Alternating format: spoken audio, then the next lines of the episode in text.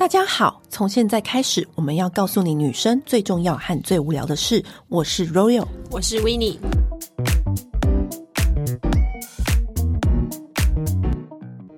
在节目开始之前呢，提醒大家记得我们这一周有一个很厉害的独家优惠，就是迪奥的香氛世家蜡烛礼盒。只要你结账的时候输入 www，会出现一坨拉库，你意想不到的赠品。像是迪奥的手机扣环，嗯，然后这一组迷你香氛蜡烛礼盒，你只要购买这一组呢，它就送你独家的迪奥依约印花笔记本，就是超美美到爆炸的印花笔记本。嗯、你不管是要拿来记东西，还是放在旁边拍照，或是呃陈列你的蜡烛，都很棒。嗯，所以记得去点选哦。今天要跟大家来聊吃的，嗯，然后说到吃的啊，其实我是一个很肯在餐厅花钱的女人。对，在今天这一集，就是我跟你的那个，嗯，那叫什么？选餐厅的那个标准其实很不一样，因为我个人在饮食界可以算是一个盘子王。只 you are，只要有人跟我说这个很好吃，我觉得好定。哎、欸，其实你吃你你你，你这个你花在这上面的钱，其实让我我知道的时候，我觉得很惊讶。为什么？我我蛮我蛮可以花钱在这上面的，因为我觉得，因为可能是我很重视吃跟口味的人。嗯、因为我有发现，我其他姐妹淘比较不是那么重视吃，因为你有没有发现，有些姐妹淘是她比较呃觉得哦可以吃饱就好，或者是对吃本身就没比较没有欲望。因为我觉得。我也重视吃，可是我觉得你可以把那个预算拉的，你的我没有极限，对我是可以直接飞去丹麦吃那个第一名的餐厅的那一种。你，你就是你愿意花在这上面的钱，就是预算比我拉的高很多很多。我应该是说我对这件事情没有什么预算 的考量限制，你很舍得花。对对，然后所以呢，我就是大家会被邀约去吃高级料理的好朋友们，因为我是一个花得起，应该说我愿意花，再加上我没有什么饮食限制，因为我然后你又很愿意尝鲜，因为我。又又吃生，我可以吃生的，我也可以吃牛肉，就是我是一个饮食大家邀约吃饭的好朋友。欸、其实我觉得那种就是吃饭毛病一大堆的人很 烦，有时候被人家讨厌。就是有时候会尊重他们，因为像像我们一群姐妹，这个人不吃牛，那个人不吃生，然后这个人不吃羊，然后这个人算命说不能吃猪，然后我想说，哎、欸，那我最好相处。对啊，我也觉得我最好相处，我我只有我人生只有不吃苦。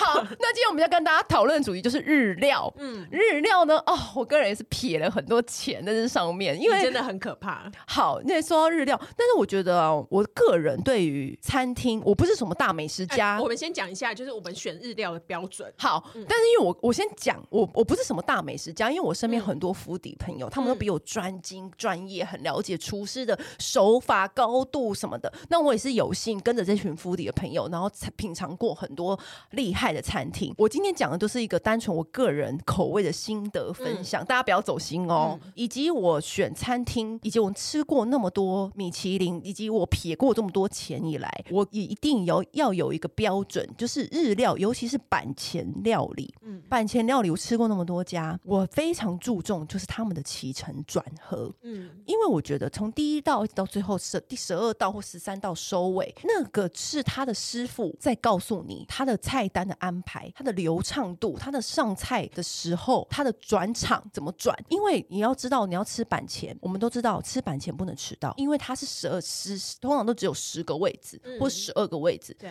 然后到了就是全部一起开始。对，他不会说到了，他不会，他一定要等，他不会做一做尾鱼再回去说，对，欸、你的鲑鱼我现在帮你上这样，因为他的手就是那一次只能握那一那一道，对，那那一只鱼的肉，所以大家要知道吃板前绝对不能迟到，因为他是大等大家到。齐了才会开始，因为一起开工。对，因为我们有一次就等了一个朋友等了半小时，那个师傅就是半小时后才开始握，所以这个时候就很尴尬。所以每次约板前的时候，我都会特别叮咛朋友说：“哎，你们一定要准时，嗯，因为板前就是这样子。那师傅有师傅的规矩，所以我每一次，当然我会也既然有这个规矩，我也会很尊重师傅。我那天的位就会空下来啊，waiting for 那个师傅 今天要给我什么起承转合啊，所以我会看在整个菜单的安排，所以流畅度以及他收尾收的好不好？它开场是用什么？那它中间又用什么样子的料理来虏获我们的舌尖？那我就觉得，那这一场这一场就是一个好吃的板前，这是我的标准，就是很简单。但是我后来发现起承转合要做的好的也很少哦，真的好，还是我我自己的话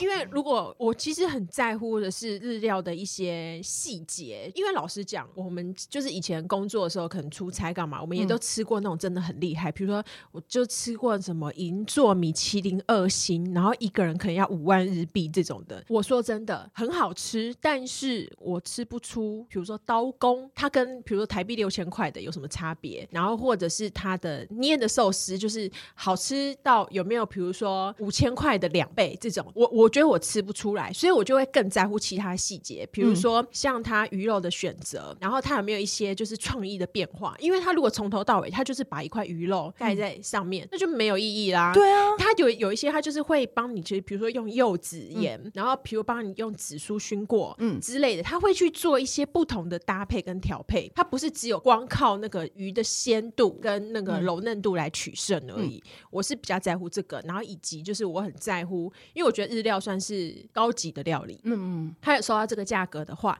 它一定服务要够好，嗯，对，这是我的标准。然后还有就是，我觉得甜点，甜点如果只是挖一球就是明治冰淇淋给你的话，我觉得是非常的随便的收尾。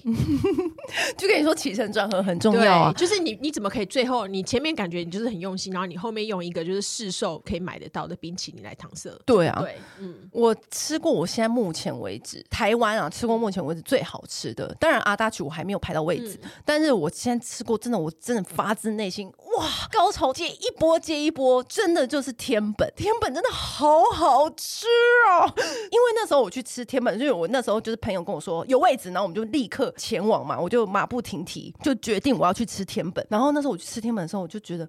那个天本真的是它最让我印象深刻的就是它的安康鱼做的真好吃，一咬下去它那个搭配，那它安康鱼会用一个很特别那个饼干，我不知道那叫饼干吗？我很怕背一些伏笔嘛，也许那不是饼干，它就是会配一个饼皮，然后里面夹它那个安康鱼，一咬下去，哇塞，真的那个舌尖，我真的是体会到什么叫做舌尖高潮，就是这个这个字，就是而且它前面的味道，就是它的那个前菜，一直到它中间的握寿司，跟它后面中间那个安康鱼，直到后面，就是完全一流畅，就觉得哇，超满足，然后超好吃。当然，它就是一餐也是要将近一万吧，快要一万，也一万多，忘了，因为那时候我们还有点酒啊什么的。嗯、然后我就觉得，可是这是我花过我觉得最值得的一笔钱，因为怎么真的太好吃，那个用餐的气氛，因为你知道天本师傅也是一个非常和蔼可亲的一个人，他会把寿司就是握好，你就去拿，然后他也会跟你互动，然后什么的，就觉得哇，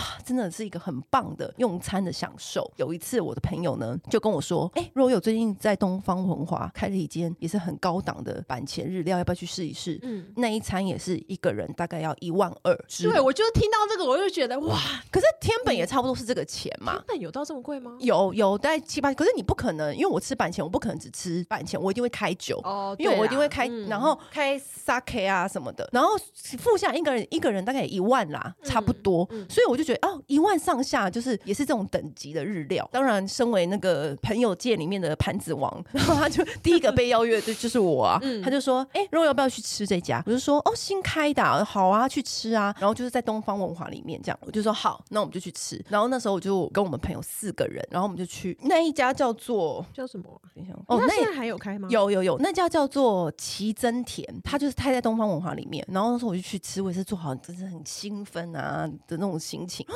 我我不晓得哎、欸，吃到一半的时候呢，我觉得它那个醋饭就是真的好酸，好酸，好酸。然后我就吃到中间的时候呢，我就跟我朋友说，哎，这个醋饭是你会不会觉得这个饭有一点酸？然后他就说，我觉得真的蛮酸的。然后，但是我又觉得说我怕，因为我吃这么高级的料理，我问师傅或者问服务人员说这个饭很酸，我我会不会很失礼？就是这样。然后就从头到尾我都觉得那个饭，可是我又觉得那个饭真的好酸，而且是酸到你会皱眉的那一种，好夸张哦。因为那个醋饭，我就不晓得，因为我不是没有吃过板前，我我不是不吃没有吃过江户前啊，江户前的确是会比较酸，但是我真的内心就是感觉他失手打翻醋吗？对，就是真的好酸，而且你知道酸到是隔天我朋友还跟我说，我酸到现在我肚子还是觉得酸酸的，太夸张了。隔天早上我们还是觉得酸酸，而且你知道吗？到后面哦，我们吃完一道玉子烧的时候呢，他就说：“好，今天的餐点就到这里了，还需要喝一杯热茶吗？”然后我跟我朋友两个就面对面傻眼，他说：“哎，餐点就到这，没有甜点吗？”因为他说那个玉子烧是甜的，就是甜点的意思。哇嘞，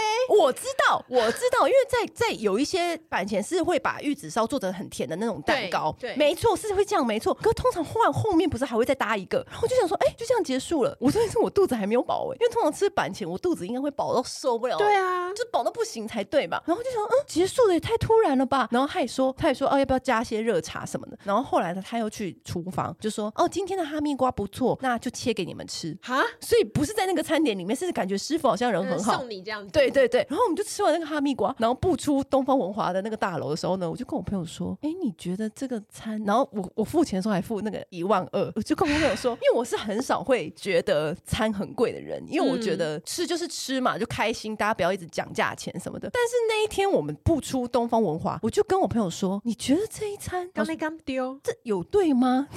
他说，我觉得真的太贵。我说，我觉得除了太贵之外，我还没吃饱。我现在很想再去吃一碗肉羹面，或者是吃一盘薯条，或是汉堡。你，吃了几道啊？我不知道哎、欸，我这我觉得那一场就是咻一下就完全过去，然后你 你甚至不知道你自己发生什么事，就这样没了，仿佛做了一个梦。对，仿佛我不如睡觉是不是比较实在？我知道自己，我至少还知道自己睡饱。好夸张、哦！然后不夸张，我们后来就是去同他去酒吧的时候呢，我还吃了一盘薯条跟小汉堡，我朋友还跟我一起吃，因为我们两个都觉得没吃饱。哎、欸，我们花了一万多块，然后后来还吃小汉堡跟薯条。我想说，哎、欸，到底发生什么事？我刚刚到底做了什么？我觉得台北的话，我自己吃过最最喜欢的话，应该是吉兆。嗯，吉兆好吃。对，然后吉兆的话，我觉得他，我觉得他那个主厨也是，就是非常的有趣。他之前，因为他现在好像是拿下了米其林二星嘛，主厨好像他是福冈人，所以他的风格是有点九州混江户前寿司。因为他像他自己里面，他的那个板前后面就有一个很大的冰箱，然后那个冰箱其实就是拿来熟成鱼肉的。嗯嗯、对。然后他们听说那个呃米其林颁奖的时候，他当天还去山上钓鱼，他就是你知道那个很做自己的人，他没有在管这些东西这样子。然后他们的有一个是很厉害的是，他有一个海胆鱼子酱尾鱼三明治，嗯、那个要另外点才会有的。嗯，那吃下去你就是海浪的高潮在你嘴里迸发。他们的海胆用的真的是好，对，就是会忍不住，就是很饱了，还是很想要把它吃到。这就是厉害的板前呢、啊。对，所以我觉得吉兆算是我觉得算贵，但是它算是让我觉得它很值得的一间店。我觉得吉兆跟齐七海都不错。如果如果说、嗯、呃，你的你的今天的吃的餐大概要落在七八千，嗯，到一万中间，就看取决于你有没有开酒。那、嗯、如果是七八千的话，我觉得七七海也是一个不错的选择。七海其实我跟你讲，现在餐厅都很难订，因为大家对啊，大家都没办法出国。嗯，所以如果今天是为了特别的日子，嗯，然后想要去订一家好餐厅的话，因为像最近很红的明寿司、方寿司，嗯、我都有吃过。嗯、那方寿司呢，我个人是比较没有那么喜欢，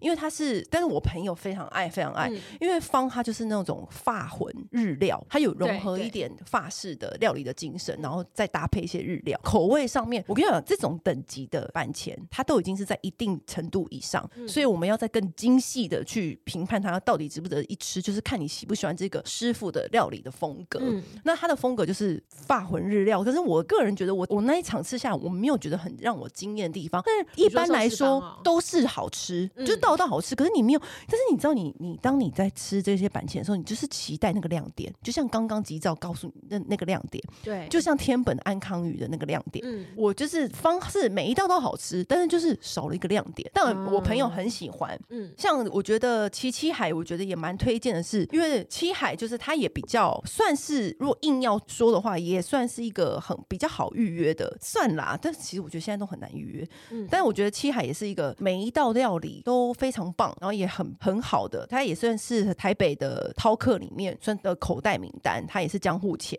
嗯、然后他是那个三二行馆的老板开的哦，所以所以他其实、嗯、因为三二行馆的老板他是也是一个很很讲究品味的人，嗯、那他力邀就是你知道那种名厨来开这间店，就是通通常就是品质保证啦，嗯、不会错。除了高档日料之外，我觉得可以有几间，我觉得还不错，大家可以去试试看的。就是它可能价钱落在两三千至四五千，嗯，这个价格带的，这种算是我们平常比较最常吃的啦。对，嗯、那这种的话呢，我觉得有几间我可以跟大家推荐，其中一间叫做玉，它长得很像那个货的那个字，然后它念玉、嗯、玉哥烹嘛。对，玉哥烹。以前我吃它的时候，它已经一间小小的店，然后那时候也是板前，然后它现在已经变成一个高档到不行的大店。有一天，真的、哦，有一天它变成高档不行的大店，它现在是高档到不行的大店，而且很难预约。好险，我们很早之前就开始。就是我当时吃的时候，它还是一个小店。嗯、然后呢，它的玉哥烹，它它的它最有名，你们一定要点的就是他的鳗鱼饭。对，它的鳗鱼饭讲超好吃，鳗鱼腐饭超好吃，弄得很好。就是我已经饱到炸了，我还是会把它吃完。嗯、它的那个鳗鱼饭也是恰恰，然后配那个饭，哇，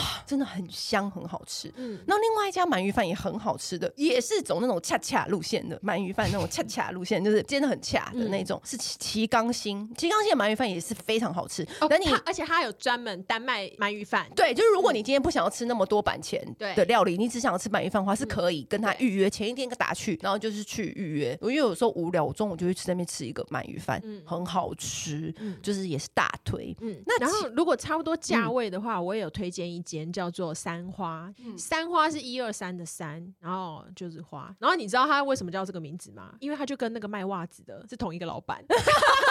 就是三花棉业的老板开的，他就是自己可能知道常常会有就是可能请客朋友的需求，然后他就是花了两千万就是打造那一间，嗯，然后就叫三花日本料理，然后他请来的是以前新都里的料理长，嗯，那我觉得这一间呢，它很适合的是，因为它都做的很美，嗯，就是你知道有的那种那种你做板前，它就是呃就是寿司就摆在你面前这样的一，对，可是没有，它是每一道它都有做，就是顺应那个季节，嗯。比如春天，它可能就会有樱花点缀，然后夏天它可能就会有做那个流水的感觉，然后秋天就会有枫叶啊之类的。它就会做每一道菜上来的时候，都会做很美的景，然后而且它的空间很开阔，因为大部分的那种这种 omakase 就是它都是小店嘛，可是三花这间是很大的，然后它很开阔，然后它的座位也比较多。哎，像这种，所以很适合请长辈。嗯，像那种高级的日料，像我刚刚讲的什么七海啊、天本啊。其实我觉得有时候，不管是他在食材上面安排的那种起承转合，嗯、有时候你光欣赏他们的器具都是一种享受。对，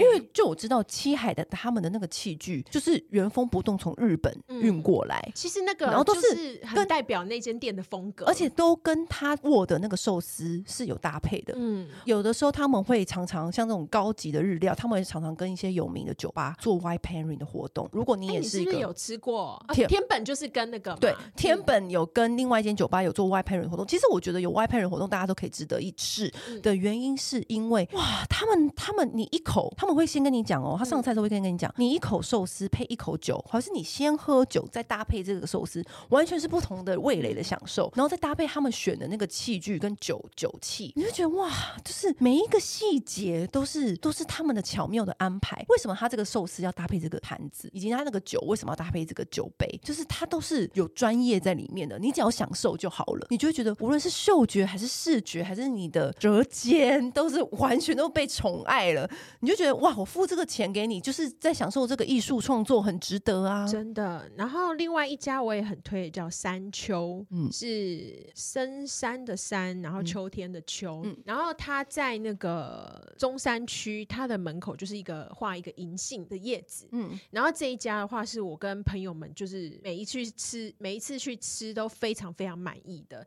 然后他很常，他我觉得他很喜欢，就是做一些很有趣的变化，比如说他会拿那个日本的那种饼干叫最终，就是包着海胆，然后可能或者是紫苏叶去炸过，然后夹着可能干贝之类的，他会常常去做这种呃一些细节的变化，让你会觉得说，哎，你其实好像吃到的鱼肉都是你熟悉的，但是调味都不太一样。嗯，然后他最后他会就是有自己做的那种就是。芝麻冰淇淋，他们自己手工做的，或者是那个豆浆豆花之类的，嗯、你就会觉得那个甜点，它到甜点都是很用心的。对，嗯、然后像我觉得像两三千、三四千的、啊，有几间我觉得都是最近新开，还不错，大家可以赶快去吃，因为以防万一它 又要大红。因为我知道的有一些家，他现在因为我就是昨天要录这一集嘛，然后我有去查一下他现在的售价，嗯、就是有一些又涨价了。